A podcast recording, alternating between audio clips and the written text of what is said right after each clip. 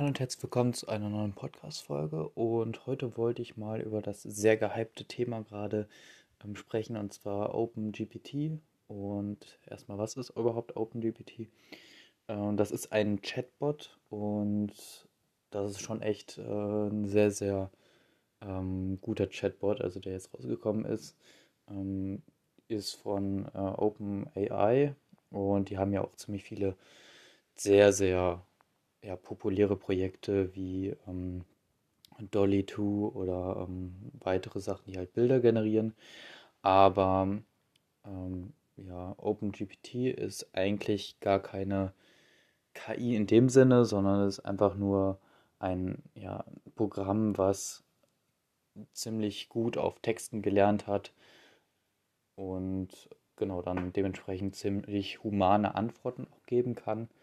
Und dadurch, dass es halt so einen großen Wissensschatz hat, also ziemlich viele, also eigentlich alle Texte so von vor 2021, ähm, ja, sind irgendwie da in diesem Trainingssatz enthalten gewesen.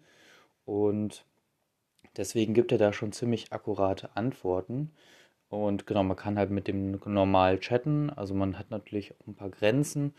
Ähm, dadurch, dass es keine KI oder sowas ist, verweist es halt immer so ein bisschen darauf, wenn es jetzt keine Antwort weiß, dass es ja irgendwie nur ja, so ein Programm ist, was gelernt hat, auf Texten ähm, menschliche ähm, Handlungen zu emulieren. Und genau deswegen hat es manchmal noch so ein paar Probleme, wenn man so Richtung geht, ja, was denkst du denn darüber oder sowas, da ähm, kann das nichts dazu sagen. Aber ähm, was man ziemlich gut damit machen kann, ist als Programmierer zum Beispiel Code generieren. Also wenn man so eine Idee hat, ähm, ja, ich möchte das und das gerne mal kurz skizzieren oder sowas, dann kann man das kurz beschreiben und äh, ja, OpenGPT macht daraus dann halt validen Code und das kann auch ziemlich viele verschiedene ähm, ja, Programmiersprachen.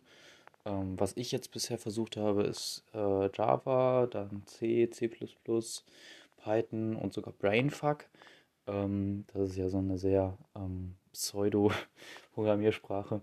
Genau, und dann habe ich ihn mal gefragt, ja, ähm, kannst du mir mal ein Beispielprogramm in Brainfuck coden? Und der hat das dann tatsächlich gemacht und hat so ein Hello World-Programm äh, eben da hergestellt. Und genau, dann sogar eine Erklärung dazu geliefert. Also wie, ähm, ja, was jetzt welches Zeichen macht. Oder Brainfuck, wer das nicht kennt, das ist eine ziemlich interessante Programmiersprache, um es mal so auszudrücken. Ähm, da kann man alles nur in, ähm, wie war, waren das, glaube ich, neun, ähm, neun also Zeichen, äh, keine Buchstaben, sondern nur Zeichen darstellen.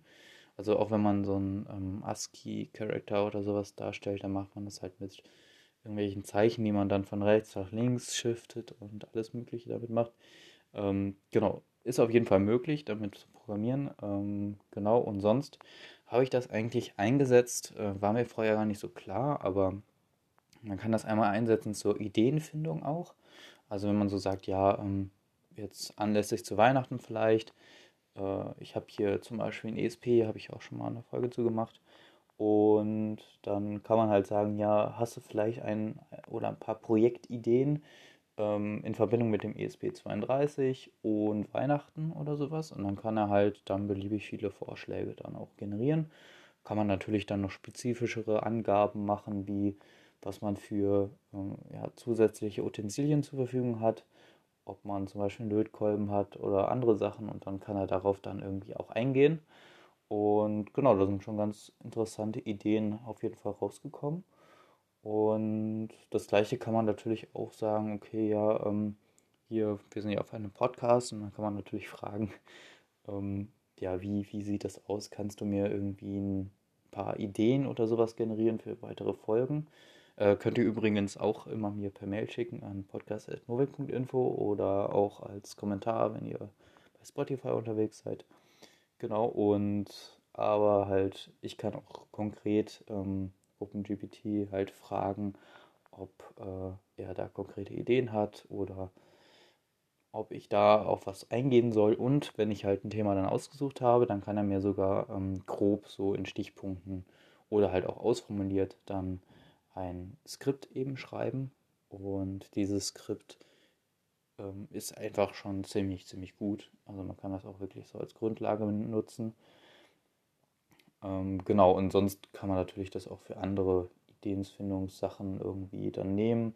Oder wenn man sich Benutzernamen oder sowas generieren will, dann kann man sagen, ja, ich spiele das und das Spiel zum Beispiel und dann kann ich auf dieser Grundlage mir dann halt so Benutzernamen ähm, ja, generieren lassen oder er kann auch selber Witze erfinden, die sind manchmal halt ziemlich schlecht, aber ähm, ja, ganz, äh, ganz spannend. Vielleicht manchmal kommt auch was äh, Lustiges raus. Was ich zum Beispiel mal gemacht habe, ist ähm, jetzt Informatikersprüche für die Bürotür oder sowas. Ähm, Gibt es ja manchmal so lustige Sachen. Da kamen ein paar ähm, spannende Sachen raus, aber vieles ist auch einfach nicht wirklich was Spannendes, aber es passt auf jeden Fall immer zum äh, Zusammenhang. Also der erkennt das schon ziemlich, ziemlich gut. Und es gibt eigentlich ziemlich wenig Missverständnisse, genau. Und genau, ein anderer Aspekt ist noch bei diesem, äh, also bei GPT, ist, äh, dass wenn ich jetzt zum Beispiel irgendwie suche, ja, ähm, wie äh, mache ich oder setze ich irgendwie Interrupts um auf einem ESP32 oder sowas, muss man ja nicht wissen, was das so ungefähr ist, aber dann kann ich halt einmal, wenn ich jetzt google oder sowas, dann schlägt mir Google ganz viele Links vor. Und dann geht man eigentlich meistens als Entwickler hin und guckt dann alle möglichen Links durch und ähm, guckt da irgendwie, ob es da ein Codebeispiel gibt und äh, da durchforstet man mehrere Seiten, je nachdem halt wie spezifisch dieses Problem ist. Wenn man jetzt auf sowas wie ESP oder sowas geht, ist es teilweise schon so, dass es dann nicht wirklich viel gibt, was man da als Grundlage benutzen kann. Und das ist schon echt krass, wenn man dann äh, OpenGPT nutzt, weil dann kann man halt einfach fragen, ja, äh, wie sieht das aus mit Interrupts auf einem ESP32? Welche Arten von Interrupts gibt es? Und generiere mir mal für alle Arten irgendwie einen Beispielcode. Und das macht er dann auch. Und dann kann man natürlich noch genauer, spezifischer sein und sagen, ja, ich arbeite mit äh, VS Code und Plattform.io ähm, und mit dem Arduino Framework, wem das jetzt nichts sagt, aber äh, ist jetzt auch nicht so wild, aber ähm, das ist schon ziemlich spezifisch auf jetzt das Problem äh, oder halt die IDE, die ich halt nutze und ähm, ja, wie ich das Ganze dann kompiliere. Und das kann er ziemlich, ziemlich gut machen. Ich hatte leider heute keine Zeit, das Ganze auf einem ESP zum Beispiel mal zu testen. Aber das sieht schon sehr, sehr valide aus. Und dann kann man halt auch so sehr exotische ja, Sachen fragen. Zum Beispiel ein ESP hat ja auch Bluetooth und Wi-Fi und sowas. Und auch zwei Kerne und so. Und dann kann man halt spezifisch fragen, ja, könnte ich jetzt einen Webserver auf dem einen Kern laufen lassen und äh, auf dem anderen lasse ich dann ein anderes Programm laufen und zeige mir mal, wie das ungefähr so aufgebaut ist. Oder ein Beispiel zum Beispiel, wie kann ich einen Lautsprecher an ESP anschließen, der dann über Bluetooth äh, vom Handy aus Musik abspielt. Oder kann ich den ESP mit meinen Kopfhörern verbinden und dann über das Internet irgendwie Radio oder sowas abspielen. Und das kann er schon ziemlich, ziemlich äh, akkurat dann beantworten manchmal sagt er ja auch, also sagt er auch, dass es irgendwie ein bisschen schwierig ist. Zum Beispiel hatte ich ihn auch gefragt, ob man vielleicht einen WireGuard-Client oder irgendwie so auf dem ESP installieren kann. Ähm, das war dann, ja, wusste er jetzt nicht genau. Ähm, das ist auch, WireGuard ist ja eher was Neues und ein ESP32 denkt man ja jetzt nicht als WireGuard-Client so. Ähm, Genau. Und deswegen wusste er dann nicht so weiter, muss ich ihm ein bisschen mit einer Library auf die Sprünge helfen. Da hat er mir auch was generiert. Aber ich bin sehr skeptisch, dass es so funktioniert. ähm, genau, der hat wahrscheinlich irgendwie so eine, schon so eine ziemlich gute Trefferwahrscheinlichkeit von irgendwie 94% oder sowas. Aber natürlich kann man dann teilweise den Quatsch von dem echten, also validen, äh, von validen Informationen dann vielleicht nicht ganz so gut unterscheiden. Und genau, man kann halt auch nicht genau nachvollziehen, was ähm, jetzt woher kommt. Aber das, das äh, ziemlich krass Neue bei diesem Chatbot ist vor allen Dingen, dass er sich diesen Chatverlauf merkt. Also wenn man jetzt ein, eine Frage ganz am Anfang stellt oder irgendwie eine Definition irgendwie am Anfang formuliert oder sowas, dann wird er sich auch in den nachfolgenden ähm, ja, Nachrichten an diese, also alle möglichen Informationen, die man halt schon da reingegeben hat in diesen Thread. Also man kann den Thread auch resetten, so ist es nicht. Aber man kann, also die ganzen Informationen werden reinge also mit einbezogen. Und wenn man jetzt so einen riesig langen, also ich habe das auch schon seit gestern ausprobiert, und wenn man jetzt schon einen langen Verlauf hat von Nachrichten, dann ist das immer, äh, also dann wird immer alles einbezogen. Das ist schon echt äh, sehr, sehr faszinierend. Auch wenn man das irgendwie nur mal einmal in einem Nebensatz erwähnt hat und unten wieder irgendwie spannend sein könnte, dann wird das mit eingebaut. Und zum Beispiel war das halt so mit diesem, wie das Setup von mir ist bei dem Compiler, also welches Framework, welche IDE ich benutze und sowas. Das hatte ich oben einmal erwähnt und dann hat er das halt einmal komplett ähm, ja, so übernommen. Und was ich auch spannend fand, wenn man jetzt zum Beispiel eine Aufgabe hat, wie ähm, ja, im Informatikunterricht oder sowas, hat eine Aufgabenstellung, ähm, dann kann man sich natürlich aus dieser Aufgabenstellung theoretisch auch validen Code generieren.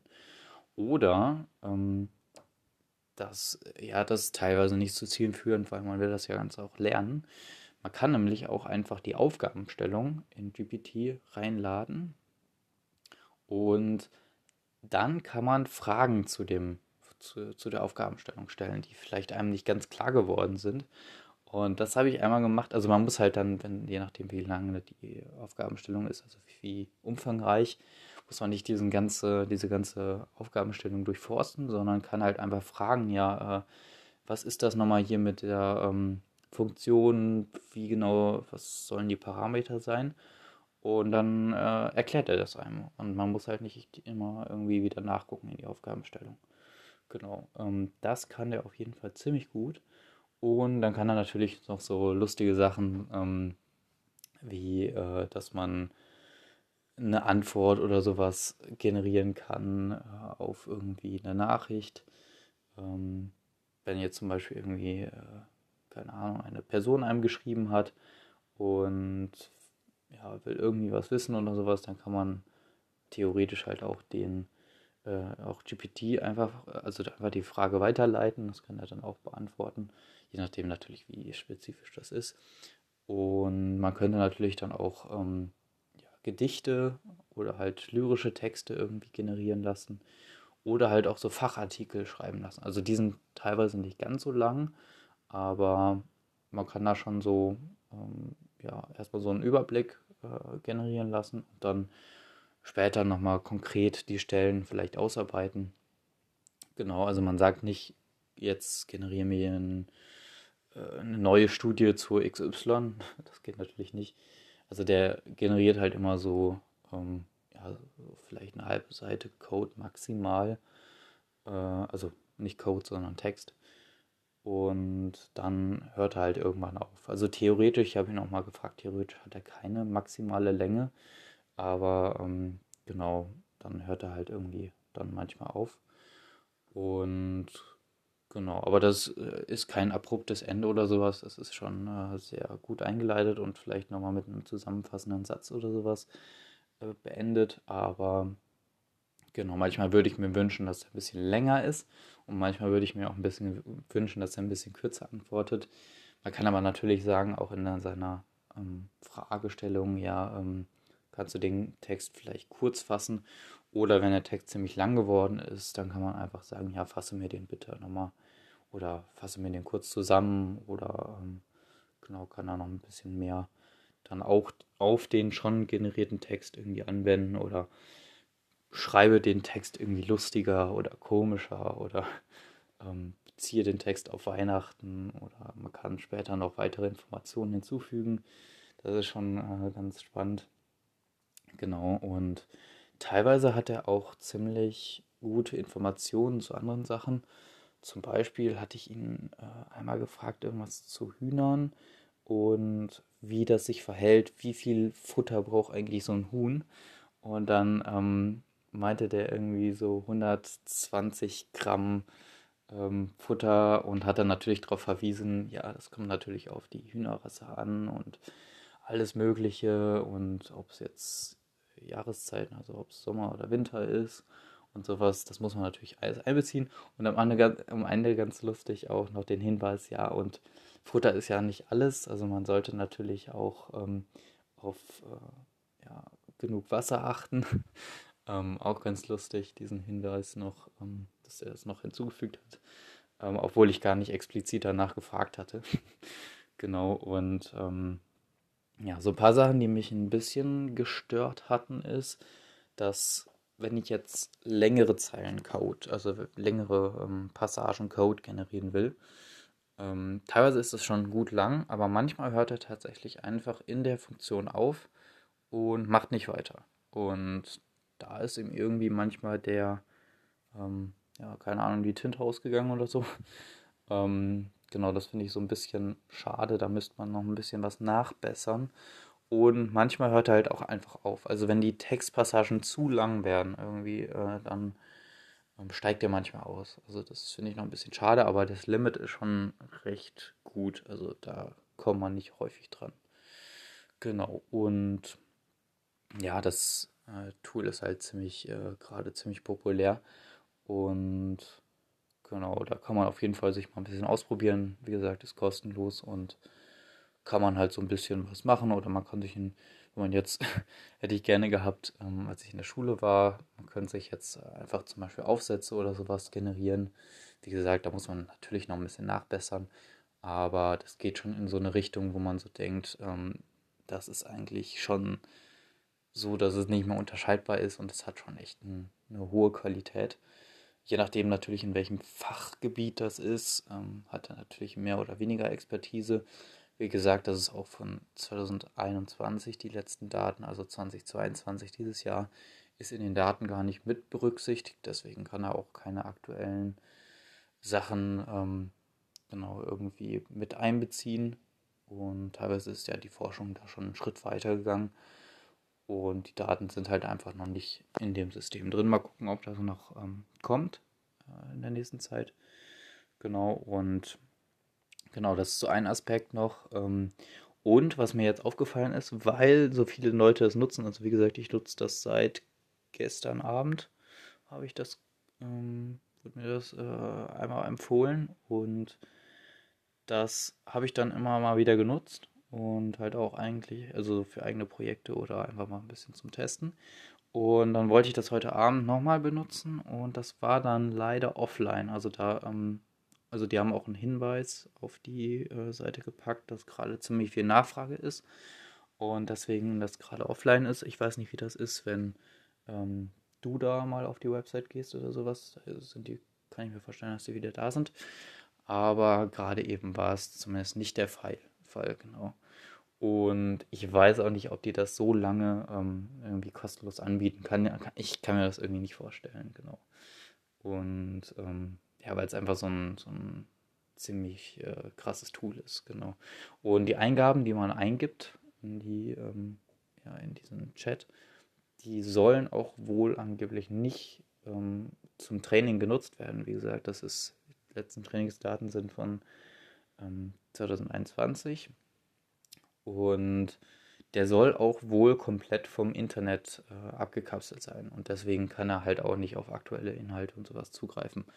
Also da ist man natürlich limitiert in dem Fall, aber wenn man es halt so benutzt, wie man äh, ja, Google benutzt ungefähr ähm, und halt noch ein bisschen mehr, dann würde das jetzt kein Problem sein. Ähm, natürlich kann man nicht nach aktuellen äh, News oder irgendwie sowas suchen. Genau, und ja, sonst ist es halt eher so generell gefasst manchmal. Ähm, aber man kann schon sagen, ja, bitte werd da mal ein bisschen spezifischer und dann kann er da auch sehr, sehr konkret irgendwie was sagen zu den einzelnen ähm, Themengebieten, genau. Und ja, OpenAI und ähm, ja, äh, GitHub zum Beispiel haben ja auch zusammengearbeitet und haben den GitHub Copilot entwickelt. Das ist ja auch ein Tool, das ähm, auch in die Richtung geht, auch Richtung Code-Generierung vor allen Dingen. Und Genau, das kann man ja auch in alle möglichen IDEs dann importieren. Wenn man Schüler oder Student ist, kriegt man das ja auch kostenlos. Deswegen habe ich mir das jetzt auch nochmal geholt. Ähm, genau, wie gesagt, kostenlos und dann kann man das einbauen. Aber es, also ich kenne einige, die sich das auch so geholt haben, obwohl es dann 10 Euro im Monat kostet. Ähm, es ist einfach ziemlich viel Tipparbeit, die einfach wegfällt. Man muss aber natürlich wissen, dass sich das irgendwie auch in Grenzen hält und dass man als vielleicht Neueinsteiger oder sowas darauf eher verzichten sollte, weil es halt eben ja, ziemlich viel abnimmt und dadurch vielleicht kommt man da halt nicht so rein. Das ist genau wie bei OpenGPT. Ähm, sollte man natürlich gucken, dass man vielleicht, wenn man jetzt die Programmiersprache lernt oder sowas, dann vielleicht nicht auf die Tools zurückgreift, weil man halt auch einfach nicht verstehen kann, vielleicht manchmal, was da jetzt generiert wurde. Und selbst wenn es funktioniert, ähm, kann natürlich immer noch ein Bug drin sein, der dann vielleicht in Produktion oder sowas auftritt. Deswegen sollte man da ziemlich vorsichtig eigentlich mit sein, wenn man halt nicht den Code versteht, der dann generiert wird. Wenn es jetzt so eine Zeitsache äh, ist, also das könnte man jetzt machen, aber ähm, zeitmäßig ist das jetzt nicht so ähm, ja, wertvoll, dann kann man das halt eben einfach generieren lassen. Das sind halt immer so auf, einfache Aufgaben, genau. Und der Unterschied eigentlich ist äh, zu GitHub Copilot und OpenGPT, äh, dass man bei äh, OpenGPT halt mehr zur, ja, generell, also das ist halt mehr so, ein, ähm, so eine Sache, die halt auch außen drum Sachen versteht. Also man hat halt nicht einfach Code, der generiert wird, sondern man kann auch sagen, ja, erkläre mir den Code, der da ähm, generiert wurde. Das finde ich einfach so stark, ähm, weil man dann natürlich auch richtig nachvollziehen kann, dass äh, oder was hier gemacht wurde. Bei ähm, dem GitHub Copilot zum Beispiel ist es so, dass man dann nicht genau sagen kann, ja, ähm, wie bist du jetzt auf die Lösung gekommen oder die ist ja falsch, warum hast du das denn so gemacht? Ähm, das kann man zum Beispiel dann halt nicht machen. Und sonst kann man natürlich so ein paar Anmerkungen schreiben. Ähm, also Kommentare oder sowas. Und dann bezieht er sich natürlich auf die Kommentare, aber das ist auch manchmal nicht so akkurat. Ähm, da muss man auf jeden Fall noch ein bisschen aufpassen. Und was mir aufgefallen ist, wenn man jetzt eine Code-Sektion hat, die ganz am Ende der Datei ist und man bearbeitet vor dieser Code-Sektion irgendwie Code, dann bezieht er sich nicht auf die ähm, spätere Code-Sektion. Also der kann das irgendwie nicht ganz ähm, mitverarbeiten. Also der verarbeitet eigentlich nur der Code, der oberhalb des Cursors steht. Ähm, und das ist mir irgendwie in der letzten Zeit ein bisschen negativ aufgefallen, weil man natürlich auch einfach Funktionen auch unterhalb äh, definieren kann und die können natürlich auch so genauso gut genutzt werden. Ähm, genau, und da sehe ich noch ein bisschen Verbesserungsbedarf. Aber es könnte halt auch noch zu einer deutlichen Verbesserung beim GitHub Copilot kommen, wenn man halt Richtung OpenGPT vielleicht schaut, dass man da gar nicht mehr so die IDE hat vielleicht, sondern eigentlich so ein, ja schon so eine halb IDE und halb dieses äh, Chat-Tool ähm, und dann kann man halt beschreiben, was man haben will und dann kann man so Copy-Paste irgendwie oder so rein ähm, mit in den Code einfließen lassen. Ähm, das wäre natürlich noch eine ähm, sehr, sehr spannende Entwicklung für uns Entwickler so. Und da bin ich mal sehr gespannt, wie sich das in Zukunft entwickelt oder ob es wirklich dann noch Google als Suchmaschine braucht, weil theoretisch, wenn man das weiterdenken würde, äh, diese Entwicklung, dann wäre ja eine Suchmaschine gar nicht mehr so optimal, weil eben äh, ja, Leute müssen auf diese, diese Links draufgehen und sich dann die ganzen Informationen selber zusammenzusuchen. Und das nimmt halt OpenGPT halt einem ab. Und das finde ich halt einfach so, so stark. Und vielleicht wird es auch in Zukunft eine Mischversion davon geben, weil manchmal braucht man halt auch noch so ähm, ja, Primärquellen und halt auch nochmal genaue Angaben, wo das jetzt genau her ist, um das halt wirklich die Information zu validieren. Ähm, und genau einfach die Quelle zu checken, wo die Informationen herkommen. Ähm, und genau das ist natürlich nochmal eine andere Sache, Sache die man äh, da berücksichtigen muss. Aber vielleicht wird das ja auch noch in Zukunft in so ein ähm, Tool mit einfließen. Und dann wäre das natürlich ein, ja, irgendwie so ein Wissensmanager, ähm, der einem spezifisch zu seinem ähm, ja, seinen Bedürfnissen, seinen äh, Angaben irgendwie dann auch eine sehr, sehr korrekte Aussage macht. Und das sind ja Datenmengen, die sind ja un ungeheuerlich groß. Und ich meine, dass es in Zukunft eher ähm, genau in diese Richtung gehen könnte, ähm, dass man halt so ein Assistant hat und nicht mehr auf so klassische Suchmaschinen vielleicht ähm, ja, sucht. genau, sondern sich halt einfach Zusammenfassungen irgendwie darüber generiert.